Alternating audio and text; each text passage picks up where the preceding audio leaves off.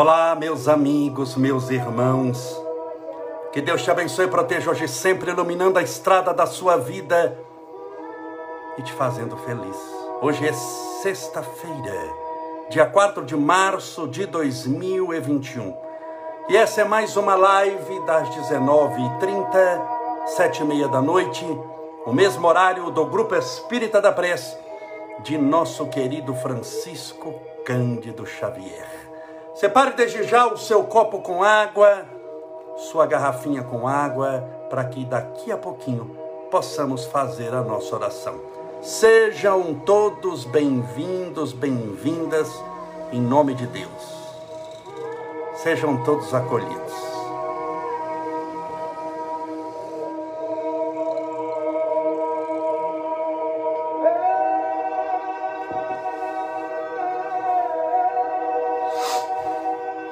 Vamos aos nossos abraços. Alessandra Cislima, Cíntia Malzone, Sol Ribeiro Aguiar, da Barones, Rosângela Nascimento, Mônica Quintana, Leide Bergental, a Alessandra Palhares, Lilian Esteves, sejam todos bem-vindos, a Agnes Rampani, a Edilza, Alexandra Vorona, Jane Moreira, Cecília Ferrari, é, Meibele, Ana Teresa D'Angelo, Luciane, a Valáquia, Miriam Lopes, Priscila Mazetti, Carlos R.C. Santos, Jaqueline M. Reis, Fabi, Ana Mercedes, Alessandra Rocha, Cleide Bortoleto, Patizinha Escarpa, Priscila Garzaro, olá minha querida, adorei a mensagem que você mandou no WhatsApp.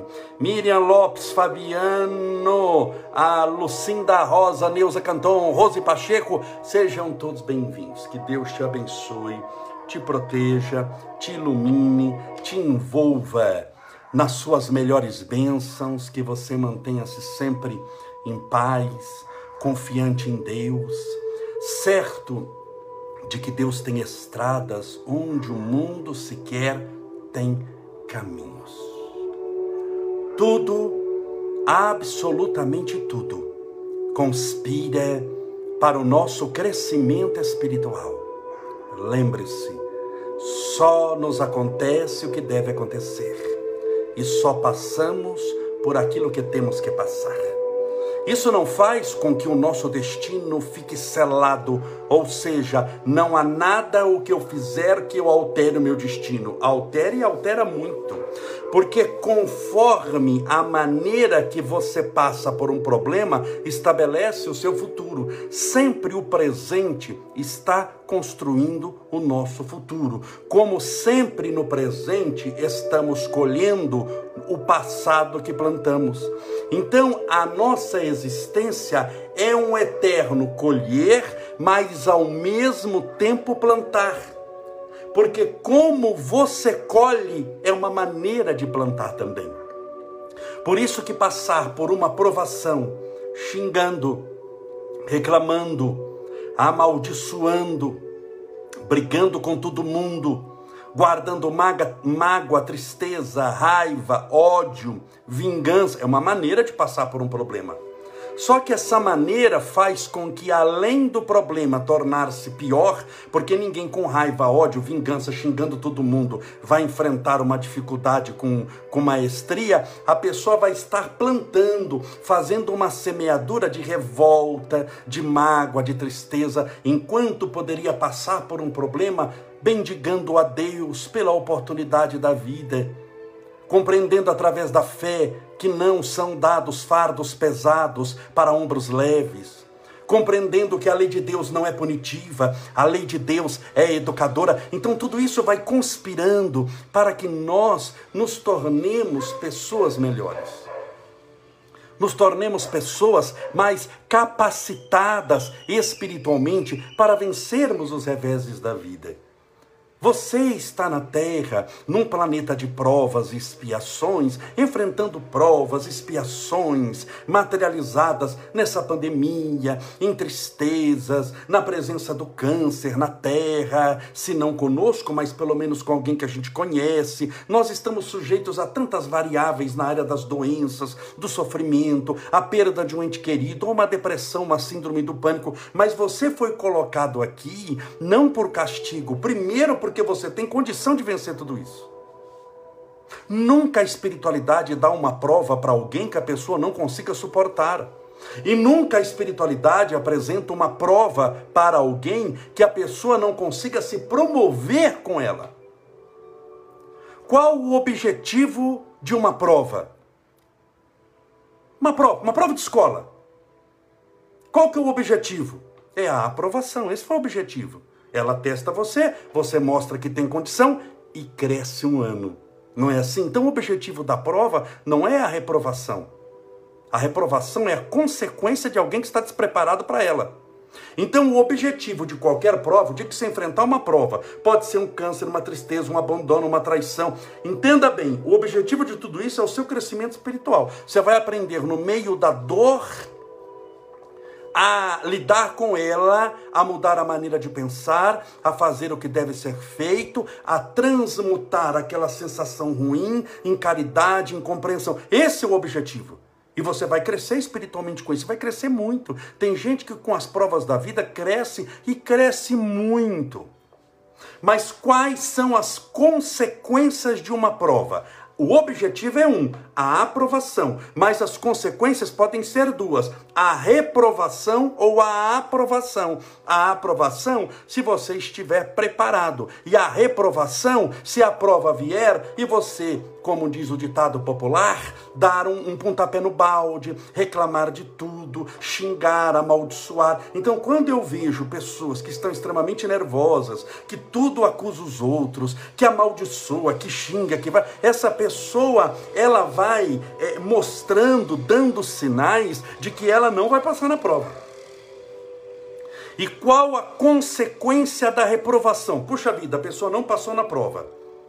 Era para ter humildade, caridade e amor, só teve raiva, vingança e fofoca. Reprovou. Qual a primeira consequência da reprovação?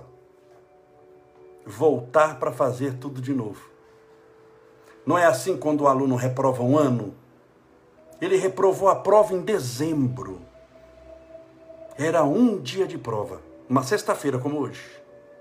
Era o dia 18 de dezembro. E por causa daquele bendito dia 18 de dezembro que ele foi mal, ele vai ter que voltar o ano inteiro, desde o dia 1 de janeiro, e fazer tudo de novo para lá em dezembro do ano que vem ele fazer uma outra prova. Essa é a consequência dolorosa da reprovação. Fazer tudo de novo. Tudo de novo. Portanto, os nossos relacionamentos, sejam matrimoniais, de amizade, familiares, de marido, de mulher, de pai com filho, se eles são extremamente conflituosos e eles se encerram nessa vida, porque morreu um, morreu outro, com raiva, com ódio, prepare-se. Numa outra existência começará tudo de novo. Mas até quando? Até aprender a amar. Qual que é o objetivo da nossa existência na Terra? Para que, que você acha que Deus nos mandou na Terra? Para aprender a matar, roubar, destruir, mentir, acusar, fofocar? Ou para amar, perdoar? Esse é o objetivo. Você só cresce espiritualmente com as virtudes que o Cristo nos deixou: amor, caridade, compaixão, compreensão, humildade, perseverança, disciplina, fé. Essas coisas que nós precisamos. Quem não tem isso, reprova. E muitas pessoas estão reprovando infelizmente. E muitas pessoas que estão reprovando, se eles, entenda bem, se ele está reprovando a primeira vez, ele volta ainda para a terra.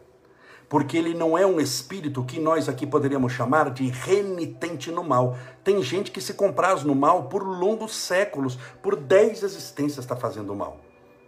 E esses espíritos que estão na terra conosco, que a gente vê casos desesperadores É, você vê casos assim, fala, meu Deus, como é que um pai faz isso com um filho? Como é que uma mãe faz isso com um filho? Como é que alguém mata tanta gente dessa maneira? Como é que essa pessoa faz isso? Esses espíritos que são renitentes no mal, na terra, essa possivelmente é sua última existência. Porque esse planeta ainda é de provas e expiações.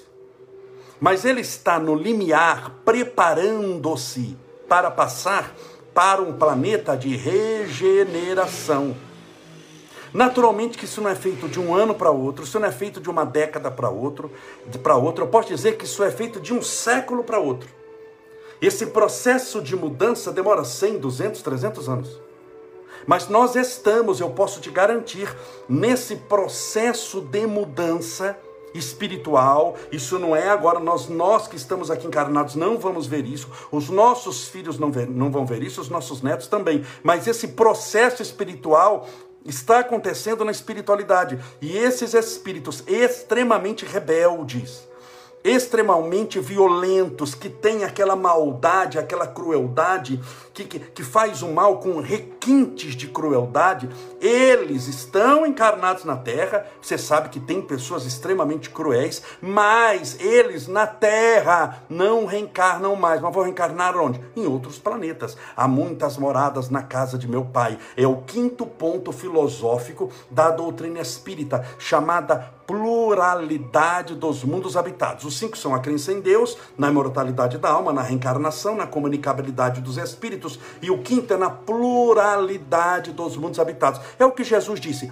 há muitas moradas na casa do meu Pai. Então, esses espíritos extremamente violentos, rebeldes, que são rebeldes e violentos por longas encarnações, por várias vezes, para que o planeta possa se higienizar e por que, que demora tanto, meus amigos? Forma camolés, demora séculos, sim. Quantos espíritos você acha que são? Nós somos na Terra mais de 7 bilhões de almas, ou seja, de espíritos encarnados.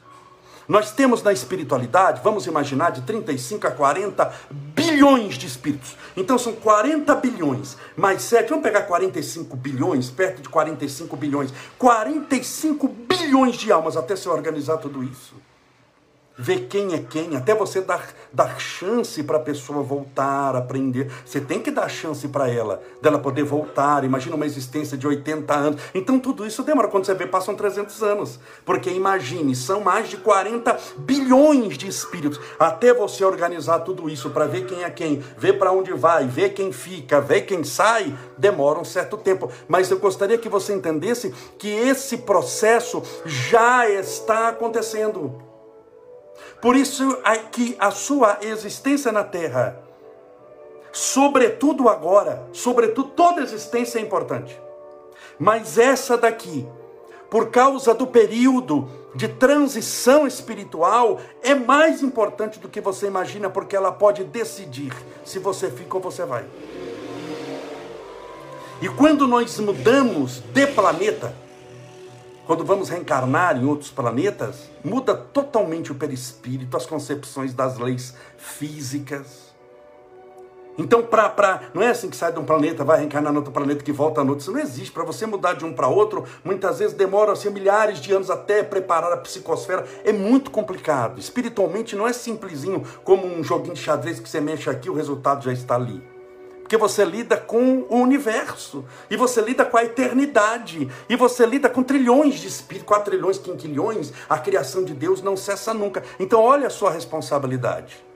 Veja como as suas atitudes são importantes, elas são decisivas, elas são muito importantes, e elas nos convidam a nos tornarmos pessoas melhores. Mas Camolese, que estágios espirituais são esses que nós temos na Terra? Vou fazer uma resumida bem rápida aqui de quatro estágios espirituais que todos nós passamos, sem uma única exceção. Tudo bem? Deixa eu só beber minha aguinha aqui.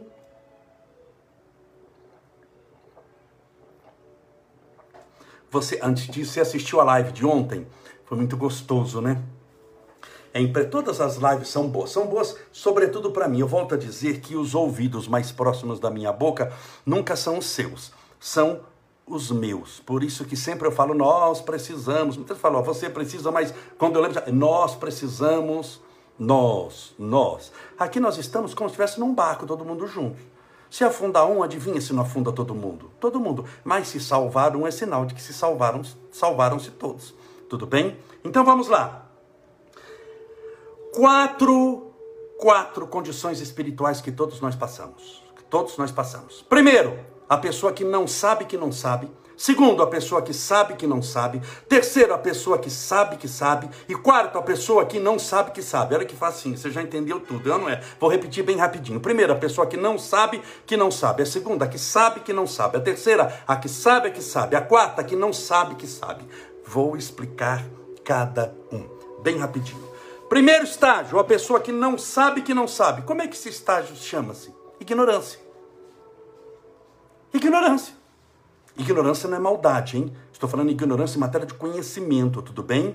Todo, por exemplo, todo médico é ignorante em direito se ele não for advogado. E o melhor advogado do mundo é ignorante em aviação se ele não for piloto. E o melhor piloto do mundo é ignorante em medicina se ele não for médico. Então deu para entender que todos nós somos ignorantes? Nós temos mais coisas que desconhecemos do que conhecemos. Disse eu me uso de uma frase Sócrates, que é o sistematizador da filosofia, só sei que nada sei. Como que dizendo, quanto mais eu sei, mais eu vejo que não sei coisa alguma. Então, nesse sentido, chamamos ignorância. A pessoa que não sabe que não sabe. Imagina um índio na tribo, na selva amazônica, nunca viu gente, está lá no meio do mato, nunca teve contato com o homem branco, e aí ele encontra, é, pega esse índio de lá, puxa ele de helicóptero, leva e coloca ele dentro de um avião em Guarulhos, no aeroporto internacional de São Paulo, que fica em Guarulhos, chamado Cumbica. Colocamos ele dentro de um avião, ele que nunca viu gente que não era índio. Você imagina colocá-lo sentado na cabine de um piloto e falar, pilota até a França. Primeiro, o que é França? Segundo, o que é pilotar? Terceiro, o que é isso daqui que eu estou fazendo aqui? Quarto, o que é isso aqui? Ele nem sabe que ele nem sabe o que está acontecendo. É ou não é? Como é que chama esse estágio? Ignorância. A pessoa que não sabe que não sabe. Essa ignorância, o não sabe que não sabe, sobretudo está ligada aos animais. Por isso que animal não tem karma. Porque o karma só vem quando você sabe alguma coisa. E quando você soube qual era o certo e fez o errado, você gerou o karma. Animal não tem karma. Ele sofre por outros motivos. Sofrimento não é punitivo. É educador, eu já expliquei isso uma vez aqui, não dá para ficar explicando tudo.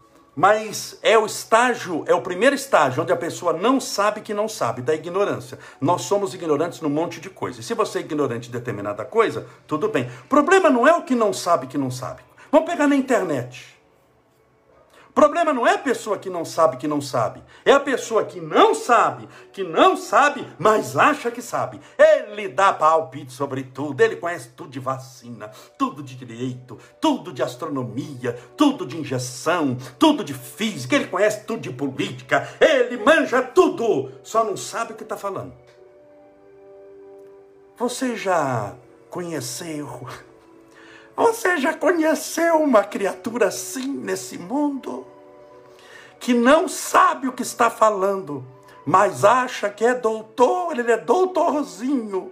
Ele conhece tudo, ele fala, fala, meu Deus, mas isso é um gênio, isso deve ter ganhado o prêmio Nobel de Medicina, esse bendito sabe tudo de vacina, ele fala, nós quer, nós vai, nós gosta, mas ele conhece tudo de vacina, ele conhece tudo de microbiologia, ele conhece tudo de política, ele sabe tudo de matemática, ele conhece sobre a alteração do clima, fala, meu Deus, mas esse homem deve ser um gênio da matemática, da física, da química, ele só não se formou no primeiro grau, mas é um gênio, ele dá palpite sobre tudo, tudo. E ai de você, ai de você, se discordar da opinião dele. A opinião dele, ele é juiz também. Ele não dá opinião, ele dá sentença. Juiz, você sabe que numa causa dá sentença, ou não é? E sentença judicial, você não questiona, você pode questionar depois em instância, perdão, superior. Mas decisão judicial é cúmplice, cumpra-se. Ele é juiz. Então, o problema não é a pessoa que não sabe que não sabe. Porque vai ver a pessoa não sabe que não sabe, mas quer aprender, né? Aí é, é bom. O duro é que a gente está lidando muito hoje com pessoa que não sabe que não sabe, não sabe nem o que está acontecendo, mas acha que sabe e tem opinião sobre tudo. Por isso é que na internet a pessoa, ela dá opinião sobre tudo e fala sobre tudo e sabe de qualquer coisa e sabe. E é difícil você conversar com alguém desse jeito. Então nós não estamos julgando ninguém, estou explicando que esse é o primeiro estágio. É estágio da ignorância. Isso é uma questão do livro dos Espíritos, como Deus nos criou, simples e ignorantes. Então, o que é ignorância? O que é ignorância? Não ignorância no sentido de mal educação, porque o mal educado sabe que está maltratando o outro. Não é essa ignorância. Mas ignorância é resultado da falta de conhecimento. Então é a pessoa que não sabe que não sabe. Ele não sabe o que, que está acontecendo. Esse estágio, todos nós estamos sujeitos a ele. Mas nós podemos sair da ignorância como? Aprendendo, estudando, reencarnando, experimentando. Você pode ver que a nossa existência é uma experimentação na área do amor. Você experimenta novos amores, novas famílias, um novo corpo, um novo nome, um novo país, muitas vezes um novo idioma que você reencarnou num outro país. Você experimenta novos mentores espirituais, que talvez aqueles que eram seus mentores no passado estão reencarnados agora. Olha quanta coisa, a experiência. A experiência é aprendizado. Então, qual que é o primeiro ponto? Vamos recapitular: ignorância. Não sabe que não sabe. Segundo ponto, sabe que não sabe. Se eu pegar você, esquece o índio. Agora eu pego você, que não é piloto de avião. Eu levo você para Guarulhos no aeroporto internacional de São Paulo, chamado Cumbica. Coloco você num Boeing 777, preparado para viagens internacionais. Coloco você sentado no banco do piloto. Colocamos o cinto em você e falo: de partida e vamos a Paris. Você sabe dar partida num avião que carrega 300 pessoas? Você sabe que não sabe. Quando você olhar todo aquele instrumento, fala, mas não estudei para isso, não sou piloto camolese, sou advogado, sou médico, então isso aqui eu não sei fazer. Você fala na maior tranquilidade, é porque, porque ah, nós somos obrigados a saber tudo? Não, ninguém sabe tudo. Então você sabe que não sabe, na tranquilidade fala, Camolés, não tem nem como dar partida no avião, quanto menos decolar, nós não vamos para lugar nenhum aqui, esquece que daqui não vai dar certo. Você sabe que não sabe. Se o primeiro estágio, a pessoa que não sabe que não sabe é ignorância, o segundo estágio é o da informação. Você está informado. Você tem a informação. Você sabe o que é um avião. Você já voou possivelmente de avião, só que no banco do passageiro, não pilotando. Você sabe como um avião se sustenta no ar. Você sabe como é um voo. Mas você sabe que não sabe pilotar. Você está informado que você tem um limite. Então você sabe que não sabe, você está informado, mas não tem a prática, não tem a consciência. Por exemplo, deixa eu pegar um exemplo aqui que eu já citei algumas vezes. Eu tenho vários amigos que são médicos, muitos, mas quero citar dois que são da cidade de São Paulo, que se formaram na Escola Paulista de Medicina. Um era dois anos mais velho que o outro, portanto, eles só se encontraram nos corredores da, da, da faculdade, da universidade, e eles se formaram, entraram com 17 anos na faculdade, sem fazer curso, muito inteligentes, rapazes estudiosos, se formaram médicos, se especializaram. Os dois são amigos meus e eles são oncologistas. Quero citar esses dois médicos que são oncologistas. Oncologistas que, qual a especialidade de um médico oncologista? O câncer. Então, um médico é, oncologista, nós poderíamos chamar de cancerologista, só que se chama de oncologista. Então, oncologia, a especialidade médica, é que se vai estudar o câncer. Os dois são excelentes médicos. Tem mestrado, um terminou o doutorado, o outro está fazendo doutorado, e são professores da universidade. São especialistas em oncologia. Já operaram só Deus e eles sabem quantas pessoas. São médicos, são formadores de opinião, formados numa excelente faculdade. Conhecem tudo de câncer. E os dois fumam. Não tem médico que fuma? Sim ou não? Você nunca ouviu falar de um médico que fuma? Alguém aqui já conheceu ou já ouviu falar de algum médico que fuma? Tá, escreva aqui se você já ouviu falar de médico que fuma. Estou te contando, não vou dar os nomes dos dois. Mas os dois fumam. E não fuma pouco, não. Fuma muito. A pergunta é: Um médico formado na Escola Paulista de Medicina nunca reprovou um ano. Se formou com, com, com, notas excelentes, fez mestrado, fez doutorado, fez especialização em oncologia, on, opera pessoas com câncer. Trata de pessoas com câncer de manhã, tarde e à noite. Essa pessoa sabe que cigarro faz mal e pode dar câncer? Sim ou não? Claro que sabe, ele é professor da universidade. Você tem noção de quantos pulmões esse homem dissecou? Ele conhece tudo que o cigarro pode fazer de mal. Ele está informado de que o cigarro dá câncer? Um professor de oncologia da universidade? Mas claro que ele está informado. Além de estar informado, ele é um formador de opinião. Mas a informação gerou consciência, foi capaz de mudar o hábito dele? Não. Então ele está informado, mas não está consciente. Esse é o segundo estágio. Deu para entender? Sim ou não? Esse é a maioria das pessoas que estão na Terra. Informados, mas não estão conscientes. Estão informados. Olha, o amor é bom. Pessoa sabe que o amor é bom. Pessoa sabe que é melhor amar, mas mata. A pessoa sabe que o melhor é falar a verdade, mas continua mentindo. A pessoa sabe que o melhor é se calar e não falar da vida de ninguém, mas continua fazendo fofoca da vida dos outros. A pessoa sabe que o perdão é filho da compaixão, que é filho do amor, mas continua julgando e acusando os outros na internet. A pessoa está informada que somente na luz experimentaremos o bem verdadeiro, mas continua se comprazendo nas trevas, mentindo, usurpando, sendo uma pessoa negativa. Ela sabe que ser otimista ajuda mas continua sendo pessimista e buscando o que pode dar errado. Ela sabe que a oração é muitas vezes a chave de libertação das nossas dores, é um elo que nos liga a Deus, mas fica uma semana, dez dias, trinta dias sem orar. É esse mundo que nós vivemos. Nós estamos no segundo estágio ainda, espiritualmente falando. E esse estágio é o primeiro estágio após a ignorância. Por isso o planeta ainda é de provas e expiações. Deu para entender? Por que, que nós temos muito sofrimento hoje? Falei, mas calma, mas eu não entendo por que, que tem tanto sofrimento. Nós conhecemos tanta coisa, verdade.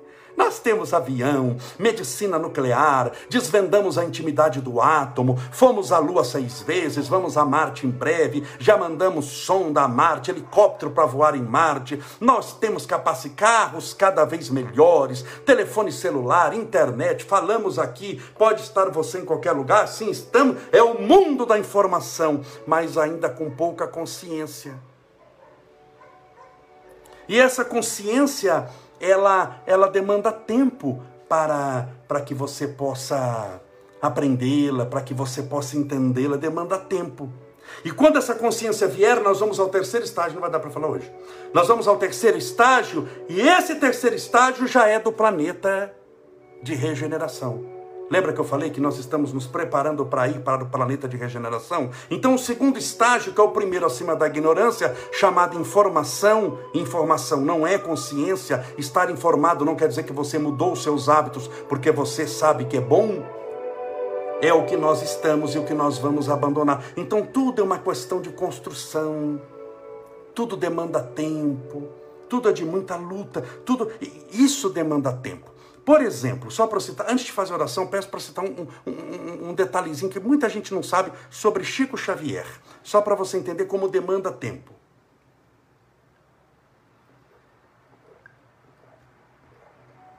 Deixa eu beber que eu estou com sede.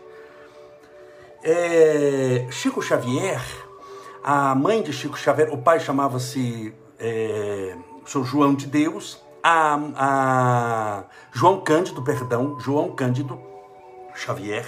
A mãe dele, é, a segunda mãe chamava Dona Cidália e a primeira mãe chamava Dona Maria João de Deus. Chico amava Maria João de Deus, amava Cidália. Em 1997, 1997, Dona Maria João de Deus, a mãe de Chico Xavier, apareceu para o Chico. Em 1997, ela disse o seguinte: é, Chico, eu vim me despedir de você, meu filho. Falei, por que, mamãe? Porque eu vou reencarnar.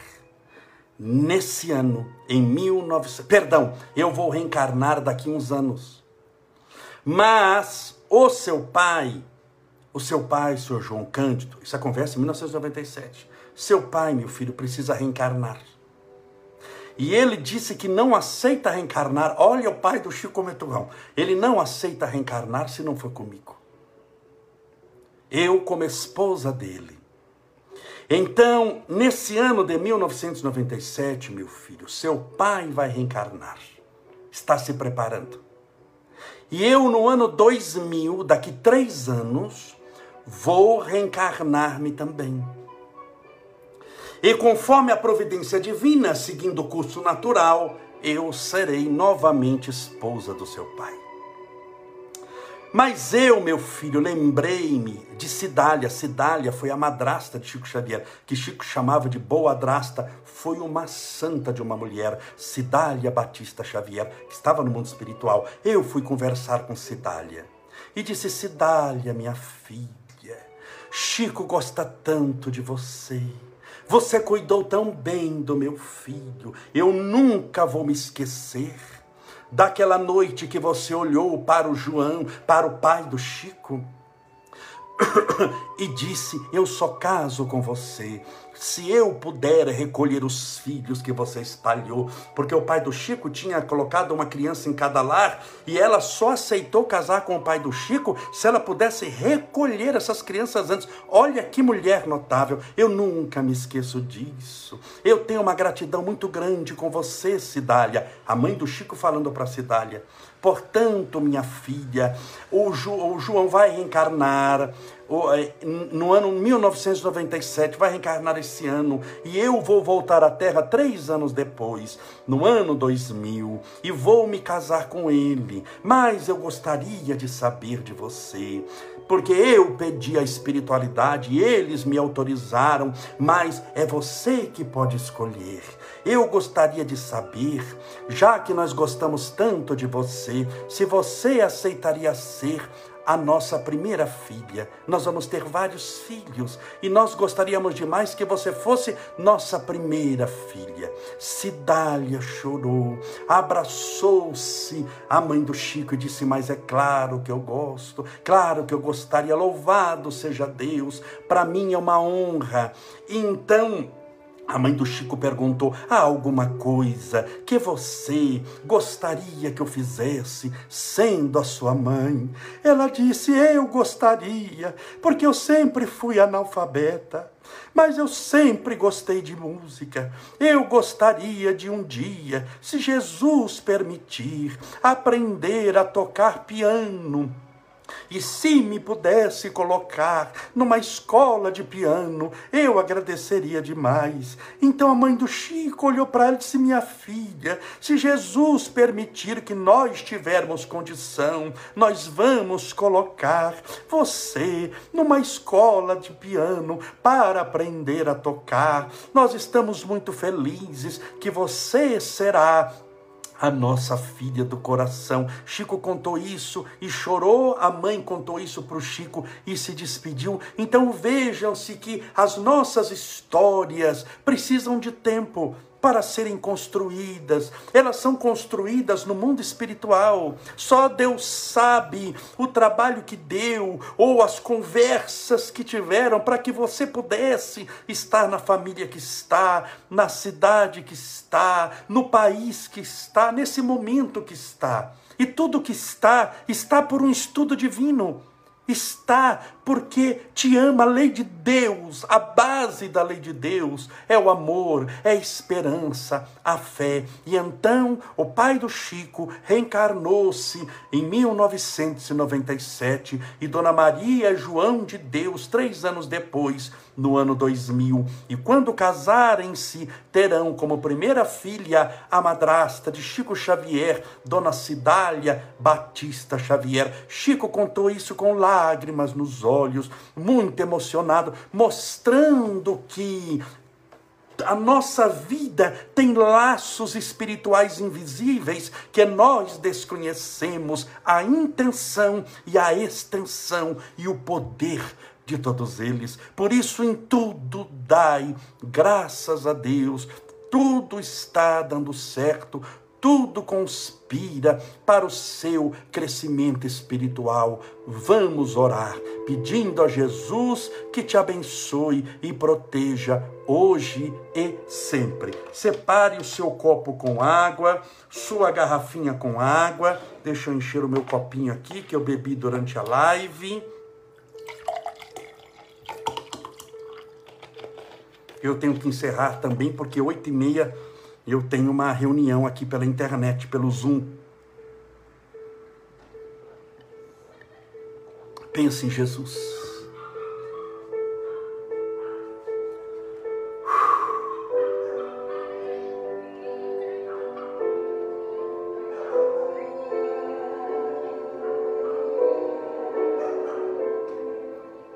Senhor Jesus, Mestre Divino, Obrigado, Senhor, porque nos deste o amor, a luz dos teus ensinamentos, a paz da tua misericórdia, as tuas energias benfazejas, o teu reino de esperança, resplandecendo nos céus como o brilho das estrelas. Obrigado, Jesus, por ter vindo à terra. Justo Senhor, que não precisava, mas veio, andou entre nós, muitas vezes descalço, incompreendido pelo mundo, vergastado pela chibata dos teus perseguidores, acusado, condenado, crucificado, incompreendido, espancado. A resposta do mundo ao teu amor foi a violência, a raiva, o ódio, porque a maioria das criaturas não compreendiam a tua grandeza e a tua majestade.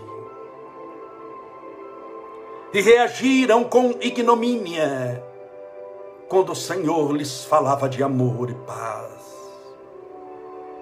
Mas mesmo crucificado, exaurido nas forças, sangrando, ainda assim perdoou a todos,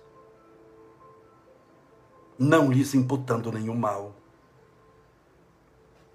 Dois mil anos se passaram. E nós temos receio, Senhor, que se o Senhor voltasse à terra, novamente descalço, vestido num manto, entre os mendigos, pobre, talvez fosse igualmente espancado, apedrejado, ignorado, amaldiçoado, exatamente como há dois mil anos atrás. Por isso, dois mil anos após a tua crucificação, nós ainda te pedimos perdão porque sabemos no coração da humanidade quanto ódio ainda habita raiva, incompreensão, tédio, indisciplina. Mas mesmo assim te pedimos, jamais desista de nós.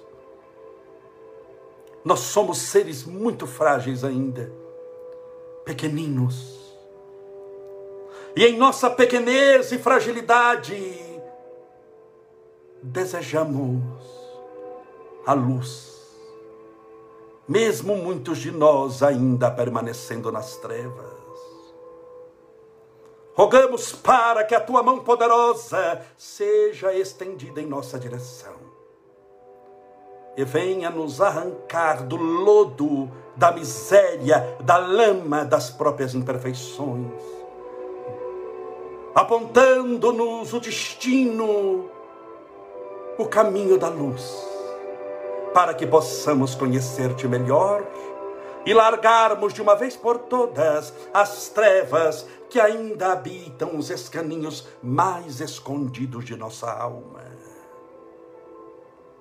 Jesus, tende piedade de nós, de todos aqueles que sofrem nos hospitais, os nossos irmãos atingidos pelo coronavírus, aqueles que estão entubados nas UTIs, os enfermos, os que estão passando pela aprovação do câncer, da quimioterapia, da radioterapia, a todos os nossos irmãos com problemas de coluna, com problemas gastrointestinais, nos pulmões, no sangue, nos órgãos, nas pernas, na coluna, nas dores, que lhe muitas vezes tiram a qualidade de viver. Rogamos por todos eles o teu tratamento espiritual essa noite. A todos aqueles que passam pela depressão, pela síndrome do pânico, pela ansiedade, pelo medo, pela insônia, o nervosismo, a bipolaridade, a esquizofrenia. Ah, todos aqueles que são vitimados por pensamentos intrusos, negativos.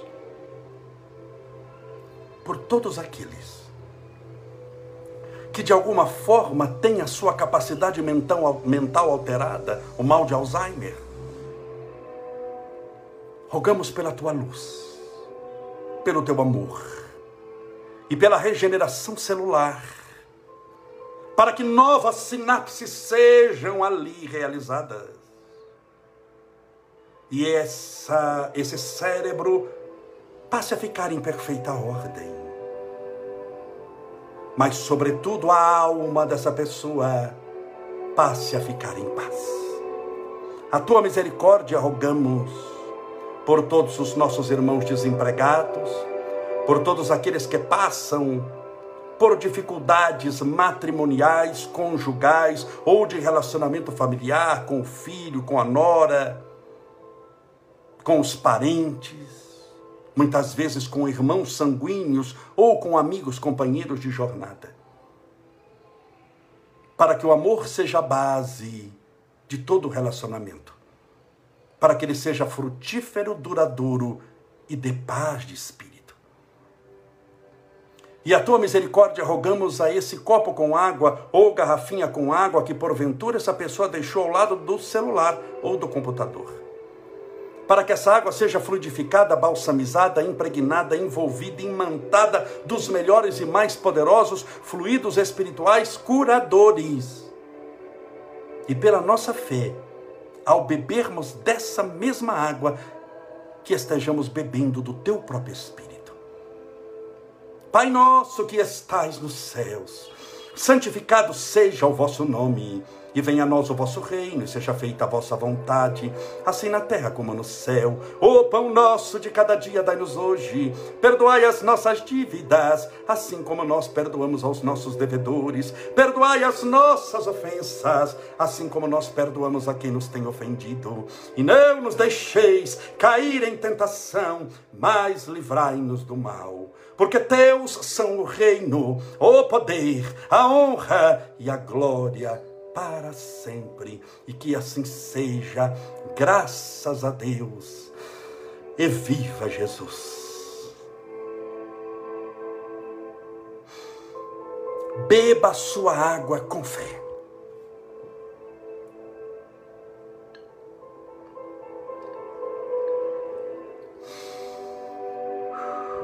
Graças a Deus. Muito obrigado pela sua companhia. Saiba que você é muito bem-vindo, bem-vinda.